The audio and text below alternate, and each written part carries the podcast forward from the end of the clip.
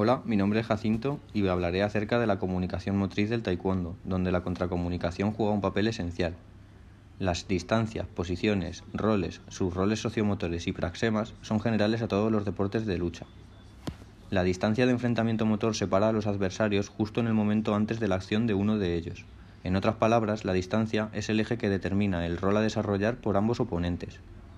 Por otro lado, la posición o guardia del luchador determina la fase de transición hacia una ofensiva o defensiva.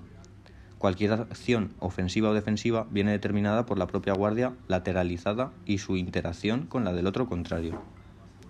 El taekwondo se puede considerar un deporte sociomotriz.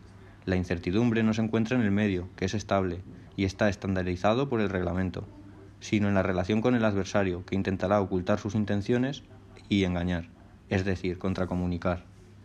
Para el competidor de taekwondo será fundamental, pues, la capacidad de generar estrategias semimotrices, es decir, percibir, analizar y descifrar el comportamiento del adversario, dotando de significado a los movimientos propios para diseñar acciones con las que contrarrestar.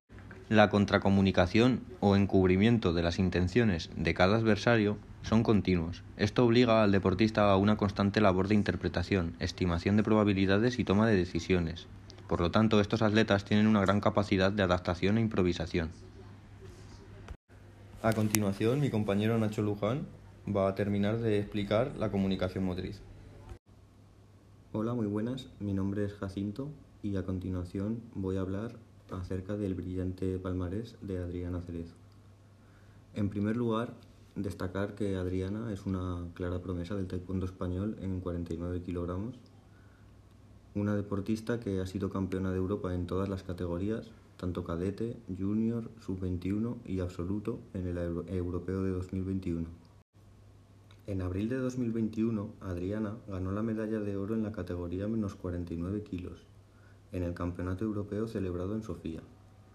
Un mes después participó en el preolímpico disputado en la misma ciudad, obteniendo una plaza para participar en la categoría de menos 49 kilos de los Juegos Olímpicos de Tokio.